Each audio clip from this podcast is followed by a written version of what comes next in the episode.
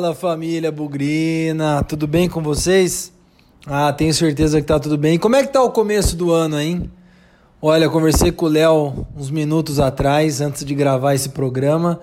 Para ele já começou a 200 por hora, para mim também. Essa história de que o ano só começa depois do carnaval, não tô colocando muita fé não, hein? E aliás, que começo ruim de copinha, hein? Já vamos falar sobre isso num outro momento. Não começamos bem 2020. Mas a gente tem coisa boa para contar aqui no Bugricast. Está começando o segundo episódio da série O Guarani nos Campeonatos Paulistas. Já em preparação para a estreia do Guarani, né, no Campeonato Paulista de 2020. Cada dia que passa é um a menos para a estreia, então tá chegando o dia aí do jogo contra a Inter de Limeira, lá em Limeira, abrindo os trabalhos do Paulistão 2020. O time está lá em Águas de Lindóia se preparando, enquanto isso a gente está aqui no Bugricast contando as histórias do Campeonato Paulista. Reforços chegando, gente que era para renovar não renovou, mas isso também trataremos numa outra oportunidade. O objetivo aqui é, como eu falei, trazer o segundo episódio dessa série Guarani nos Campeonatos Paulistas. Vamos relembrar aí o primeiro episódio, em que eu trouxe os primeiros anos do Guarani e a participação do Bugre aí no Campeonato Paulista da APEA, Associação Paulista de Esportes Atléticos, em que o Guarani, ainda amador, enfrentando times amadores, o futebol no estado de São Paulo tinha esse caráter amador.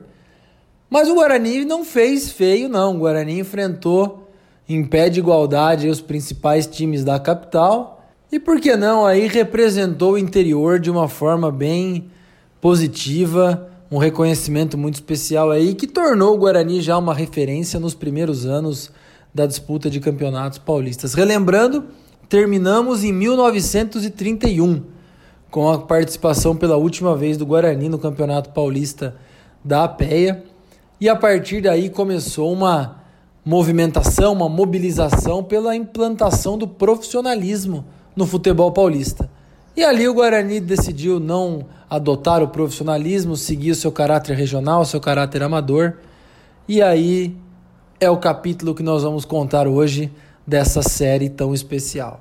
Importante dizer que hoje nós vamos abordar não necessariamente, quer dizer, não necessariamente não, nós não vamos abordar a campanha do Guarani na década de 50, que é quando de fato volta a participar dos Paulistões. Se a gente parar para pensar que a última pa passagem, o último momento do Guarani nos Campeonatos Paulistas foi em 31, de 31 a 50 tem praticamente 20 anos e tem muita história para contar. História boa, história de conquistas, títulos, que é esse o objetivo do Bugricast de hoje. Praticamente aí uma introdução em como o Guarani entrou no profissionalismo e chegou ao Campeonato Paulista. Então vem com a gente, acompanhe mais essa edição, a segunda do Bugre nos Campeonatos Paulistas. Bugrecast, o podcast da torcida bugrina. Sempre lembrando aqui, fazendo devido agradecimento ao, ao GIF, o Grupo Interno de Pesquisa Histórica do Guarani, que hoje já não existe mais, mas foi responsável pela elaboração de uma revista que contou aí os primeiros 25 anos de Guarani em campeonatos paulistas e tem servido como fonte, tem servido como material de apoio, material de auxílio aqui para contar essa história. Então, mais uma vez o agradecimento aí aos bugrinos como Fernando Pereira, José Ricardo Mariolani, o Celso Franco, o próprio Sidney Araújo, lembrei aqui o Fernando Borges também, o próprio Luiz Ismani, um grupo muito legal que ajudou aí a a construir, a contar a história do Guarani nas mais variadas formas entre os anos aí 70, 80, 90 e que nos presenteou com essa revista que eu guardo até hoje, tenho ela aí há praticamente 20 anos e tem servido de referência, de fonte para o nosso trabalho, certo? Obrigado, pessoal, e agora vamos para o segundo episódio da série.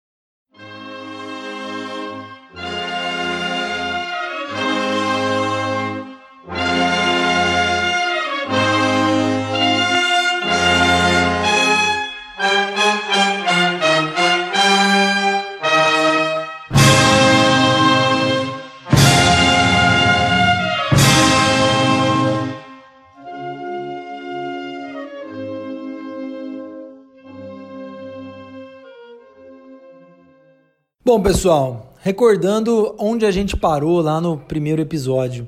Como eu comentei na abertura, era o momento de definição da adoção do profissionalismo no futebol do estado de São Paulo, que acabou acontecendo no ano de 1933, mas isso nem de perto trouxe um pouco de tranquilidade e organização para o futebol no estado de São Paulo. Eu falo isso porque a APEA chegou a ter os seus problemas de relacionamento com a Confederação Brasileira de Desportos, tentou criar aí a sua Federação Brasileira de Futebol para comandar o futebol brasileiro, não conseguiu e a partir de 1934 começou uma outra grande confusão. Palestra Itália e o Corinthians, dois grandes times aí que faziam parte da APEA, se rebelaram, saíram da APEA e fundaram a Liga Bandeirante de Futebol, que mais tarde seria chamada de Liga Paulista de Futebol, isso em 1935. 1937, a APEA morreu, não tinha mais a APEA e a Liga Paulista de Futebol passou a ser chamado, chamada de Liga de Futebol Paulista, o que já é um, um progresso. No ano seguinte, em 1938, a liga passou a se chamar Liga de Futebol do Estado de São Paulo. E aí, mais alguns anos depois, 1941, chegou a Federação Paulista de Futebol, entidade que a gente conhece até hoje. Então, desde a adoção do profissionalismo em 1933 até 1941, houve um período grande de transição administrativa, de bastante confusão do ponto de vista de organização do futebol, até chegar na Federação Paulista, popular FPF, que existe até hoje. E o futebol do interior também se organizou nesse meio tempo. Da mesma maneira que o Estado se organizava até chegar na Federação Paulista de Futebol, voltando lá quando a Liga Paulista de Futebol em 35 foi fundada, fundou-se também a Liga Campineira de Futebol e os campeonatos campineiros finalmente retornaram. Guarani e os outros times de Campinas, amadores que não disputavam os campeonatos profissionais da capital, passaram a ter um calendário mais fixo, um calendário regular e isso trouxe uma movimentação do futebol bem importante, bem grande aí para a cidade de Campinas. Nos primeiros campeonatos campineiros, em 1935, 36, 37, 38, o Guarani teve já uma participação importante. Chegou aí no primeiro título em 1938 e emendou um bicampeonato em 1939. E essa é uma fase importante e de transição na história do Guarani, porque em 1938 a cidade de Campinas recebeu um jogo que entrou para a história aí do futebol campineiro e obviamente o Guarani fazia parte disso. O Guarani com seus jogadores amadores recebeu o Fluminense, já um time carioca, um time profissional, inclusive com alguns jogadores que fizeram parte da seleção brasileira que disputou a Copa do Mundo de 1938.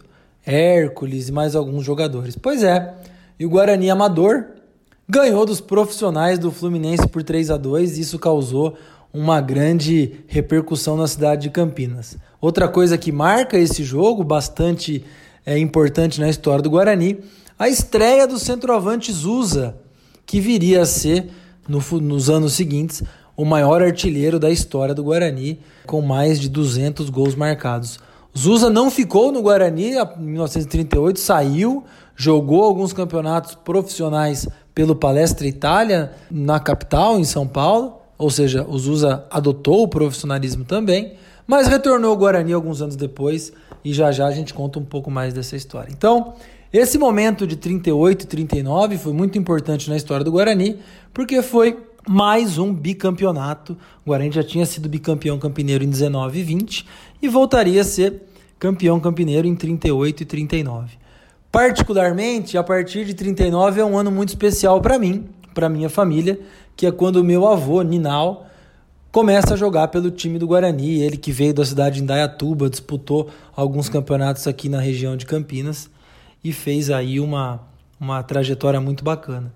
E é muito legal porque a supremacia do Guarani de 38 e 39 se repete nos anos de 1941, 42 e 43, em que o Guarani foi tricampeão campineiro, mostrando aí, por que não, a sua soberania ainda maior. Então, no intervalo de 1938 a 43, ou seja, seis anos, o Guarani ganhou cinco campeonatos campineiros. Então, não tinha para ninguém. Aquele time que já era o mais forte, o maior, o mais importante do interior, praticamente aí 10, 15 anos antes, disputando contra os times da capital, continuava essa tendência de supremacia em Campinas e não tinha para ninguém. Ainda em 1943, o Guarani disputou outro campeonato amador, o Campeonato Amador do Interior. E o Guarani acabou sendo vice-campeão, perdeu na final para o Noroeste de Bauru, um empate em 0 a 0 e depois uma derrota por 1 a 0, os dois jogos sendo disputados no Pacaembu, em São Paulo. Naquela época, os campeonatos amadores do interior traziam os melhores times das regionais. Falei da Liga Campineira de Futebol, existiam outras ligas espalhadas pelo estado de São Paulo, aí já o futebol crescendo no estado e os melhores representantes dessas ligas regionais se encontravam para disputar quem seria o campeão amador do interior, ou seja, o melhor time amador do interior, que depois mediria forças com o melhor time amador da capital. Alguns times da capital, além de manter o profissionalismo, além de adotar o profissionalismo, me desculpem, também adotar, mantiveram o amadorismo. Então existia aí esse grande confronto entre o campeão amador do interior, o campeão amador da capital, para decidir o campeão amador do estado. E por que, que eu fiz esse parênteses muito interessante? Porque em 1944, o Guarani foi campeão amador do interior, num clássico duelo contra o São Bento de Marília. No jogo de ida, o Guarani enfiou 7 a 0 no São Bento de Marília e na volta, lá em Marília, perdeu por 3 a 0 e mesmo assim garantiu o título. E tendo sido campeão amador do interior, o Guarani teve o direito de disputar a final do Campeonato Amador do Estado contra os amadores do Palmeiras, ou Palestra Itália. E o Guarani foi campeão. Um jogo disputado no finalzinho do ano de 44, o Guarani então sagrou-se o maior time amador do estado de São Paulo. Então, relembrando essa trajetória de 38 a 44, muitas conquistas, nas quais o Guarani, obviamente, virou o expoente maior do estado de São Paulo em termos de futebol amador. E em Campinas já não tinha para ninguém, era o time mais organizado, era o time mais forte que existia. O Guarani voltaria a ser campeão campineiro em 1945 e em 46. Então vamos retomar aí que no período de 38 a 1946 ou seja, um período de 2, 3, 6, 7, 9 anos, o Guarani simplesmente ganhou sete campeonatos campineiros. Então, era muita supremacia, era muita força. E já que a gente falou do título campineiro de 1946, tem uma história bastante interessante que fez parte dessa campanha do Guarani campeão campineiro de 1946. Era um derby disputado já ainda no Pastinho, 1946. E o Guarani fez 2 a 0. E o adversário reclamou muito das marcações do juiz, pediu o gol impedido. Depois o Guarani teve um pênalti marcado e, em forma de protesto, os jogadores adversários deixaram o gramado. O, não me lembro agora se foi o Zusa, mas o jogador do Guarani bateu um pênalti num gol, praticamente num gol aí sem goleiro, fez 3 a 0 e o time adversário abandonou o estádio. Foi embora e o placar acabou sendo marcado 3 a 0. Mas a história não parou por aí, nesse abandono, sentindo aí que eles tinham sido prejudicados. No dia seguinte, ou dias depois, quatro dirigentes rivais foram a São Paulo conversar com um juiz, um juiz chamado Aldo Bernardi. E na hora que foram à casa do juiz, chamaram por ele, ele abriu a porta ele disse que eram dirigentes, ele ouviu que essas quatro pessoas eram dirigentes de outro clube e que estavam convidando ele para ser árbitro de um jogo no interior e que eles dariam carona para ele ser o árbitro nesse jogo. Ele entrou no carro e conforme as pessoas pegaram a Anhanguera, o carro pegou a Anhanguera, foi anunciado uma espécie de sequestro do árbitro, até que ele confessasse que foi comprado por dirigentes do Guarani ele foi trazido até a sede ou a administração do nosso rival. Tentou aí ser forçado, coagido a reconhecer que foi comprado por dirigentes do Guarani. Isso, obviamente, ele se negou o tempo todo, que as marcações foram todas legítimas. E acabou ligando para a polícia, e da polícia ele foi resgatado da administração do nosso rival. E essa história ficou muito famosa porque a Rádio Bandeirantes, na época, fez uma radionovela. É, eu não lembro exatamente os termos, mas o título da radionovela era algo como O Rapto do Juiz Ladrão, alguma coisa nesse sentido. Mais uma história aí para o imaginário, mais uma história aí do futebol campineiro. Então, ainda em 1946, o Guarani foi vice-campeão do interior. Então, era uma praticamente uma sequência de 10 anos aí entre 38 e 46, domínio, supremacia e total controle do Guarani no futebol do interior.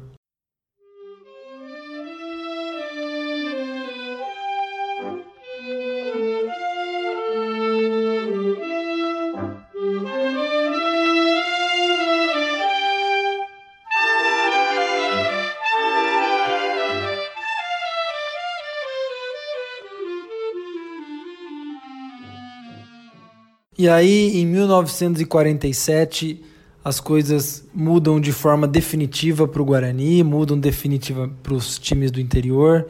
É em 1947 que começa a grande virada do futebol paulista. Quem assume a Federação Paulista, recém-criada, né? Lembra que eu falei, 1941, quando ela é batizada com esse nome, mas quem assume é Roberto Gomes de Pedrosa, ex-goleiro do São Paulo, goleiro da seleção brasileira, e na sua plataforma de gestão queria dar mais oportunidades e mais condições para os times do interior poderem enfrentar aí os times da capital e por que não de Santos também.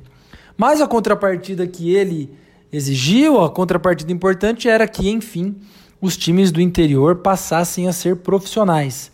Na época, o presidente do Guarani, o Dr. Sebastião Otranto, aceitou a proposta e falou: olha, a partir de agora, o Guarani será um time profissional mas essa decisão precisava ser referendada pelo Conselho Deliberativo do Guarani.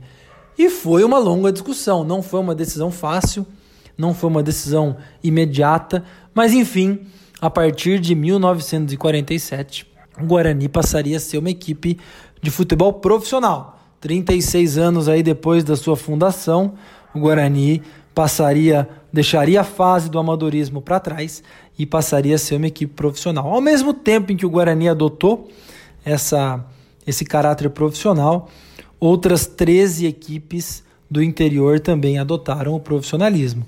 E aqui eu estou falando do Batatais Futebol Clube, do Barretos Futebol Clube, Esporte Clube Taubaté, nossa rival aqui de Campinas, o Esporte Clube Mogiana também de Campinas.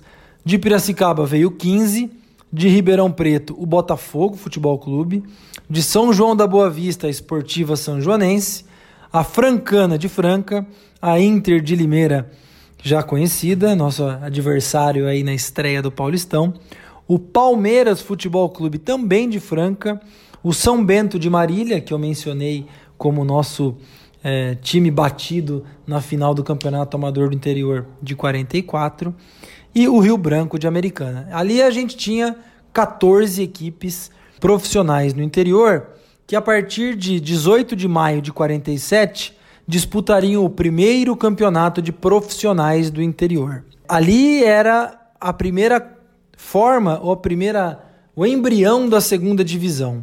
Por que, eu falo embrião? Porque não havia acesso. Ali foi um campeonato em que esses 13 times, 14 times na verdade, disputaram jogos todos contra todos e o campeão acabou sendo o 15 de Piracicaba. O Guarani não foi tão bem nessa primeira edição aí em 1947. Oitavo lugar, 25 pontos ganhos, 27 pontos perdidos, dois à frente do Mogiana, outro representante de Campinas.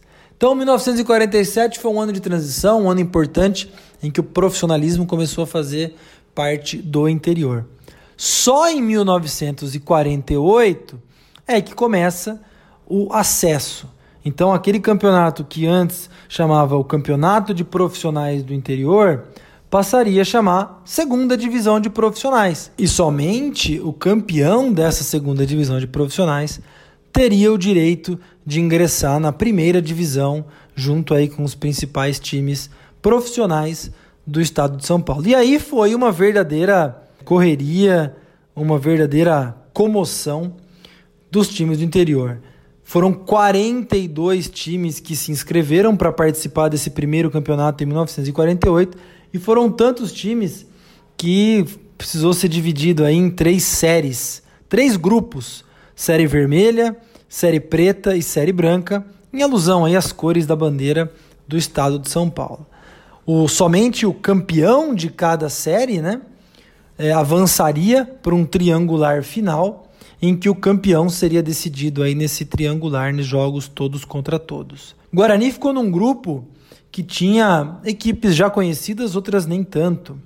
Tinha o 15 de Piracicaba, o Taubaté, o São Bento de Marília, Francana, Batatais, nosso rival aqui de Campinas, Rio Branco de Americana, Inter de Limeira, Botafogo de Ribeirão Preto, o Barretos, o Palmeiras de Franca e o Clube Atlético Piracicabano, equipes muito parecidas com a que o Guarani enfrentou no ano anterior.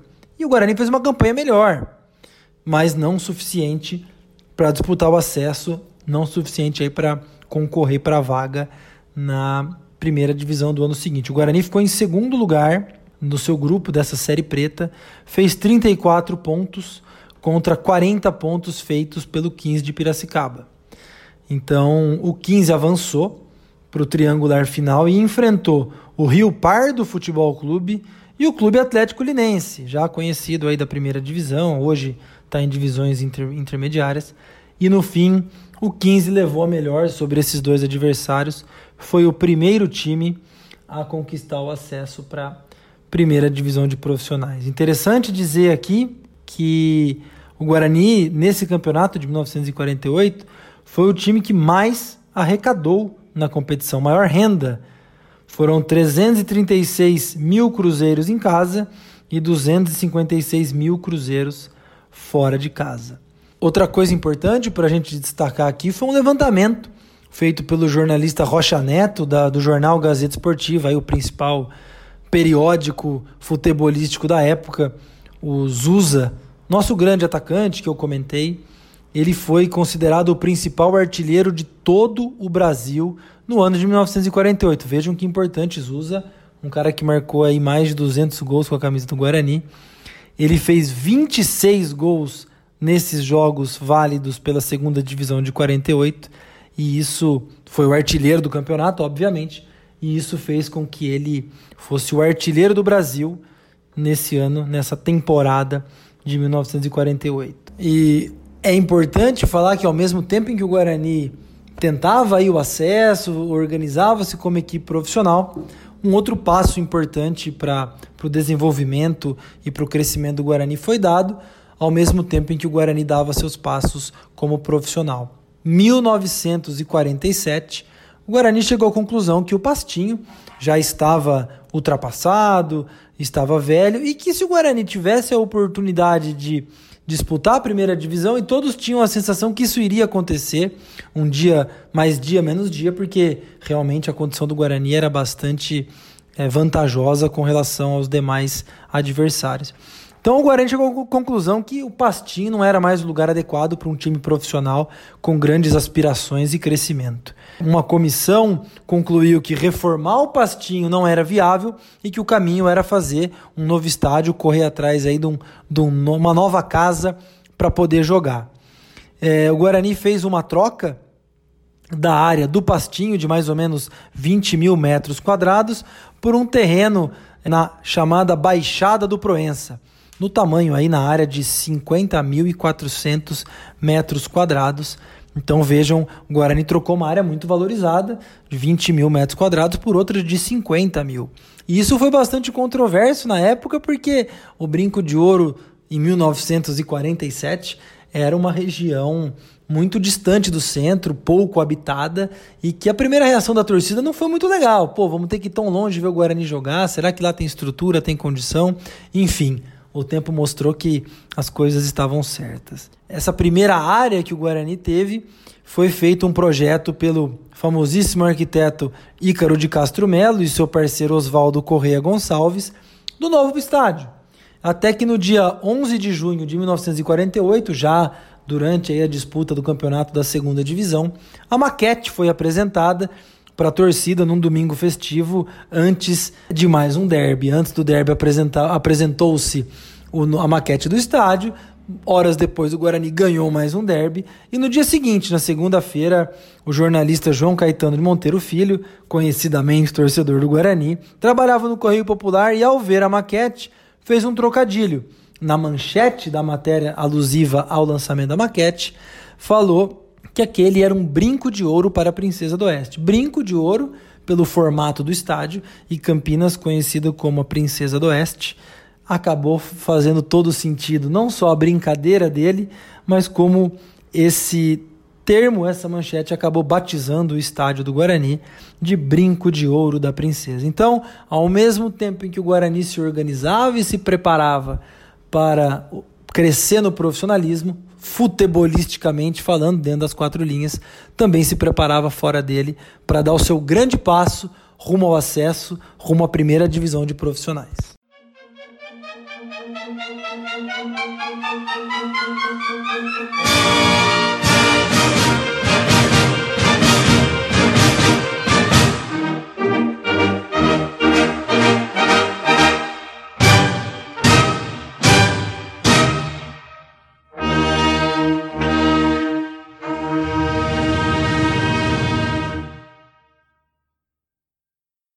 E aí chegamos ao grande ano de 1949, segunda temporada, segundo campeonato da segunda divisão de profissionais, que dava ao campeão o acesso para a primeira divisão de profissionais. E aí, mais uma vez, o futebol do interior, o futebol profissional crescendo de 47 para 48, agora em 49, nada menos do que 49 equipes se dividiram em quatro grupos para disputar a primeira fase.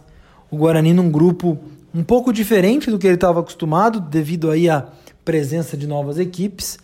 O Guarani ficou na série vermelha, no grupo vermelho, ao lado de Paulista de Jundiaí, São Caetano do ABC, o Corinthians Futebol Clube de Santo André, o Taubaté, o Porto Felicense de Porto Feliz, o Clube Atlético Piracicabano, Clube Atlético Votorantim, da cidade de Votorantim, o Bragantino, o Mogiana, o São João de Jundiaí, o Rio Branco de Americana e o nosso maior rival. Então, um grupo aí com 12 adversários praticamente, em que o Guarani começava aí os planos de mais um, tentativa de mais um acesso, tentativa de finalmente fazer parte da primeira divisão de profissionais. Foi a primeira temporada em que Zusa não fazia mais parte do elenco do Guarani. Inclusive, foi uma saída ao mesmo tempo lamentada pela torcida, mas para alguns casos comemorada, porque muita gente entendeu que nessa virada de chave de profissionalismo, em que o Guarani não foi muito bem em 47, não conseguiu acesso em 48, boa parte da torcida e da imprensa criticava os jogadores por entender que agora eles só queriam saber de dinheiro e não de amor à camisa. Então, por isso que aquele grande time da virada dos anos 30, começo dos anos 40, já não aparecia a mesma vontade, os mesmos resultados, porque o amor à camisa tinha ficado para trás. Então, muita gente lamentou a saída dos USA, mas também houve quem comemorasse porque já não rendia mais e só queria saber de dinheiro. Isso é um parênteses, mas é importante dizer que o Guarani começou esse campeonato de 49 absolutamente com tudo. Os primeiros sete jogos foram praticamente nada menos do que sete vitórias. O Guarani fez 8 a 0 no Corinthians de Santo André, 3 a 0 no São Caetano, 4 a 0 no Porto Felicense, 3 a 2 no Paulista, 3 a 0 no Piracicabano, 1 a 0 no Votorantim, 2 a 0 na nossa rival. Então, temos aí um, dois, três, quatro, cinco, seis, sete vitórias consecutivas. Até que o Guarani perdeu para o Taubaté por 3 a 2 empatou com o Bragantino 1 a 1 fez 5 a 3 no São João de Jundiaí, perdeu o clássico local para o Mogiana por 3 a 0 e terminou o turno ganhando do Rio Branco de Americana fora de casa por 1 a 0. O Guarani vinha bem, boa campanha, lembrando que precisaria ficar entre é, ser o campeão do grupo para enfrentar aí os outros três campeões dos outros três grupos. 49 times foram divididos em quatro grupos. O campeão de cada grupo avançava para o quadrangular final. Em jogos de ida e volta, o campeão seria definido e, obviamente, o campeão subiria para a primeira divisão. Na volta, no retorno, aí foi brincadeira, aí não teve para ninguém. O Guarani, 1, 2, 3, 4, 5, 6, 7, 8, 9, 10 vitórias seguidas. E aí foi aos poucos garantindo a sua vaga para o quadrangular final. Relembrando a campanha: 8 a 0 no Paulista, 3 a 1 no Porto Felicense, 2 a 0 no Rio Branco de Americana, 3 a 0 no Piracicabano, 4 a 2 no Votorantim, ganhou o derby por 1 a 0, 6 a 0 no São Caetano, 1 a 0 no Bragantino, 3 a 0 no Mogiana, devolveu a derrota para o Taubaté no primeiro turno, que foi 3 a 2 para o Taubaté, devolveu e fez 2 a 0 em casa, e aí nas últimas duas rodadas empatou com o São João de Jundiaí por 2 a 2 e foi derrotado pelo Corinthians de Santo André pelo placar de 2 a 1. O Guarani terminou em primeiro lugar do seu grupo e teve foi credenciado para jogar a fase final contra o campeão, os campeões dos outros grupos. Vale destacar aqui mais uma vez o Linense, um time que já tinha sido campeão do seu grupo na, no ano anterior e acabou vendo o acesso cair no colo do 15 de Piracicaba e também o Batatais e o Uchoa. Então disputariam o acesso Linense, Batatais, Uchoa e Guarani num quadrangular que foi disputado do começo ao fim. O Batatais tinha feito um grande investimento para conseguir o acesso. Foram jogos equilibrados, muitas emoções e que o Guarani começou ganhando do Show em casa, 2 a 0, no dia 19 de dezembro de 49. E é importante dizer que eram tantos clubes, tantos jogos e tão pouca data, os jogos só aconteciam aos finais de semana praticamente, que a competição virou o ano de 1950. No primeiro jogo de 50, o Guarani conquistou um excelente resultado. Foi a Batatais, empatou por 1 a 1. Batatais é um time com grande investimento e voltou para Campinas para enfrentar o Linense. E aí o Guarani patinou empatou com o Linense 2 a 2 e no começo do retorno, na volta, lá em Lins, perdeu por 3 a 1 do Linense. Tava tudo praticamente encerrado, o sonho estava quase no fim, já com pouquíssimas chances. O Guarani foi jogar em Uchoa. E foi um jogo lá e cá, cheio de emoções, cheio de alternativas. E quando o Guarani chegou nos minutos finais, perdia o jogo por 4 a 3 Empatou nos minutos finais e virou por 5 a 4 num gol no último minuto. A torcida estava presente lá em lá em Uchoa e consegui, voltou para Campinas com muita alegria, muita festa, explodiu na hora do gol. Então esse 5 a 4 lá em Uchoa contra o Uchoa colocou o Guarani é, numa condição muito legal. Bastava ganhar do Batatais em casa para forçar um jogo extra que decidiria o acesso. Não tinham os critérios de desempate. Era importante o Guarani vencer o Batatais, empatando no número de pontos ganhos, pontos perdidos, e aí, com esse empate, os times iriam disputar um, com esse empate em pontos, os times disputariam um jogo extra. E o Guarani fez uma das suas maiores exibições nos anos 40, na verdade, já em 1950, no dia 5 de fevereiro, o Guarani enfiou 5 a 0 no Batatais. Campinas, a tradicional terra de Carlos Gomes, toma o aspecto de um feriado nacional, pela movimentação de suas ruas e pelo afluxo de forasteiros vindos de toda parte para presenciar o empolgante encontro do campineiro frente ao fantasma da Mogiana. Leônidas, popular magia negra, esteve presente em companhia de diretores do São Paulo, atraídos pela importância do cotejo.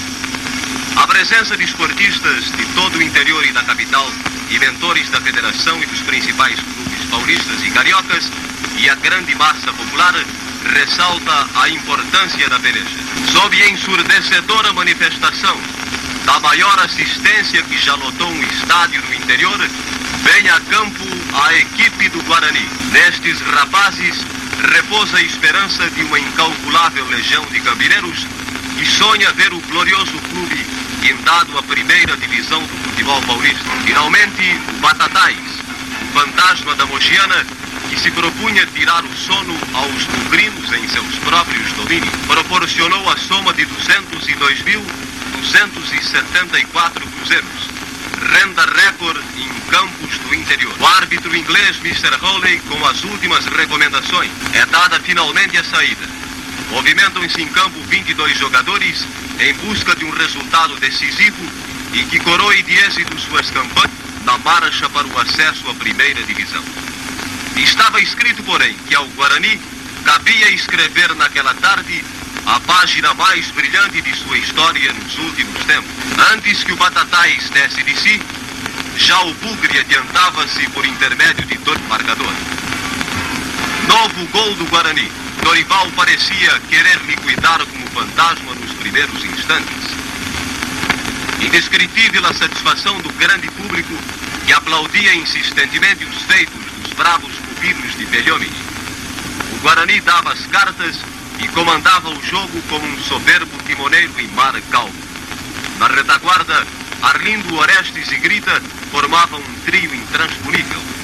A intermediária, com Godet, Luiz de Almeida e Alcides, quer defendendo, quer atacando, era um portento. O ataque formado por Dorival, Chiquinho, China, Piolim e Dirceu fez embranquecer os cabelos e roubar a tranquilidade ao Batatais, cuja defesa era impotente para conter suas arremetidas. Continua o domínio do Guarani e novo tempo é marcado por intermédio de Piolim. 3 a 0 no marcador. Assistência delira com o espetáculo magistral proporcionado pelos campireiros. A partir de então, foi uma apoteose contínua. Aplausos e mais aplausos àquela verdadeira aula de futebol que os comandados de China estavam dando. E aquele espetáculo primoroso de técnica, um verdadeiro tratado de como se deve jogar futebol, que o Guarani estava proporcionando ao adversário, e aquelas 10 mil pessoas que lotaram literalmente o estádio bugrino. No segundo tempo, a exemplo do primeiro, os campineiros foram absolutos, não deixando contestação quanto à sua nítida superioridade ante um adversário que surgia com as pretensões de alijar-nos a corrida pelo acesso à primeira divisão. Aos 22 minutos da segunda fase, Dirceu assinala o quarto gol do Bugre.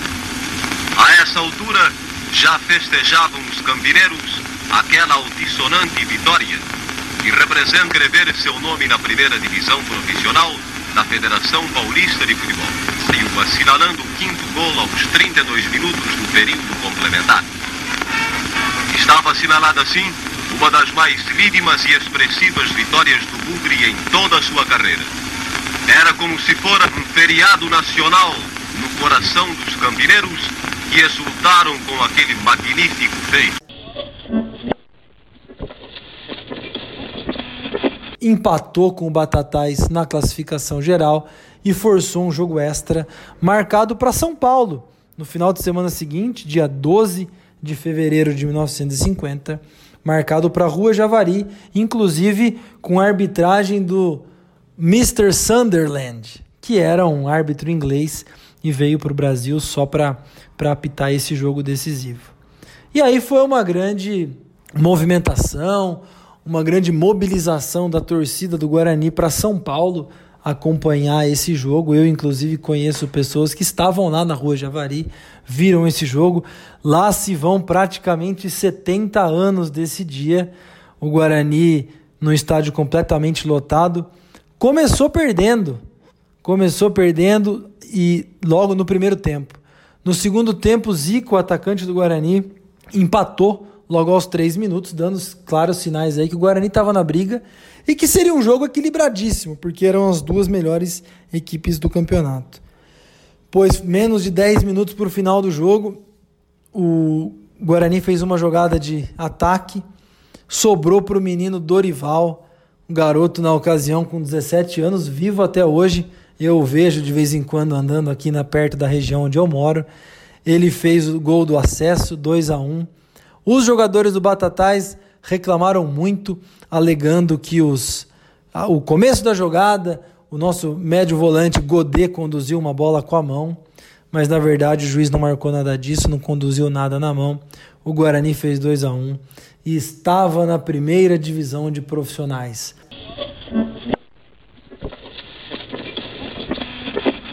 Antes da entrada das equipes, é promovida significativa homenagem aos dois contendores, fazendo-se a entrega de flâmulas e cordéis alusivas ao empolgante acontecimento. As duas equipes pisam o gramado sob o espolcar dos fogos. Estrondosa ovação os recebe, animando-os à conquista de tão almejada vitória. Repórteres em ação. A equipe do Batatais, seríssima candidata ao posto. Troca de gentileza se processa entre os mentores das duas agremiações. O juiz da partida, Mr. Sunderland, e seus auxiliares. A expectativa é de veras angustiosa. Finalmente é iniciada a sensacional partida. Apenas um campeão teria que ficar no gramado após aquela luta de gigantes. Aquele que no final fizesse patente a sua superioridade no marcador seria indiscutivelmente na primeira divisão. E os quadros empregaram-se a fundo. Lutavam batatais com todas as armas, fazendo por vezes uso do jogo violento. Nada, porém, intimidava os bucrinos. Os pupilos de Beliomini faziam das tripas coração e dariam seu sangue, se preciso fosse, para que a vitória lhe sorrisse. Porém, já de antemão sabiam que se porventura a derrota sobreviesse, deveriam recebê-la com o mesmo espírito desportivo que os anima na vitória. Ao coube marcar o primeiro tempo, mas a têmpera dos campineiros era de aço. Poderiam vergar ante o peso das avançadas contrárias, mas não quebravam o moral de ferro que os animava. Lutavam os bugrinos em busca do empate. Não se impressionavam com a vantagem do adversário. Procuravam a todo custo encontrar o seu verdadeiro ritmo de jogo, pois que daquela partida dependia a concretização de um sonho acalentado por tantos corações. E aos poucos, o Guarani foi se refazendo. Parecia que no coração de cada jogador existia uma bandeira alvo-esmeraldina e uma vontade de provar que seu amor ao clube não se vende a peso de dinheiro. A partida andava pelo quarto minuto da segunda fase, quando consegue o Guarani empatar por intermédio de Zico.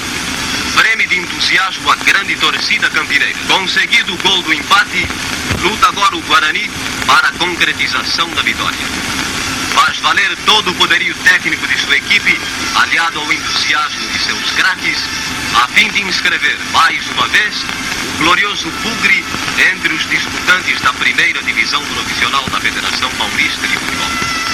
Um objetivo que conseguiriam à custa de suor e lágrimas. Finalmente, por intermédio de Dorival, conquista o Guarani o tento da vitória não souberam os defensores do Batatais ser grandes na derrota como seria vitória. Rebelaram-se, deixaram de ser esportistas para, num gesto de indisciplina, destruírem todo um passado de vitórias gloriosas. Retiraram-se do gramado.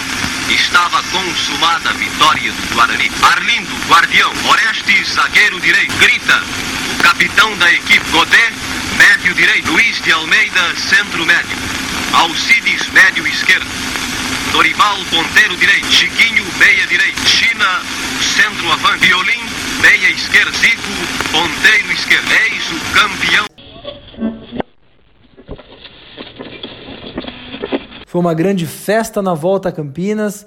Quem foi de carro fez festa na estrada, a grande maioria foi de trem, fez festa na estação. Foi um dia muito marcante para a história do Guarani, para a história de Campinas o título do Guarani, campeão da segunda divisão de profissionais, no dia 12 de fevereiro de 50, credenciando-se aí para finalmente voltar a jogar com os times grandes da capital e do litoral de Santos, como fez na época da APEA, mas agora numa condição muito melhor como profissional.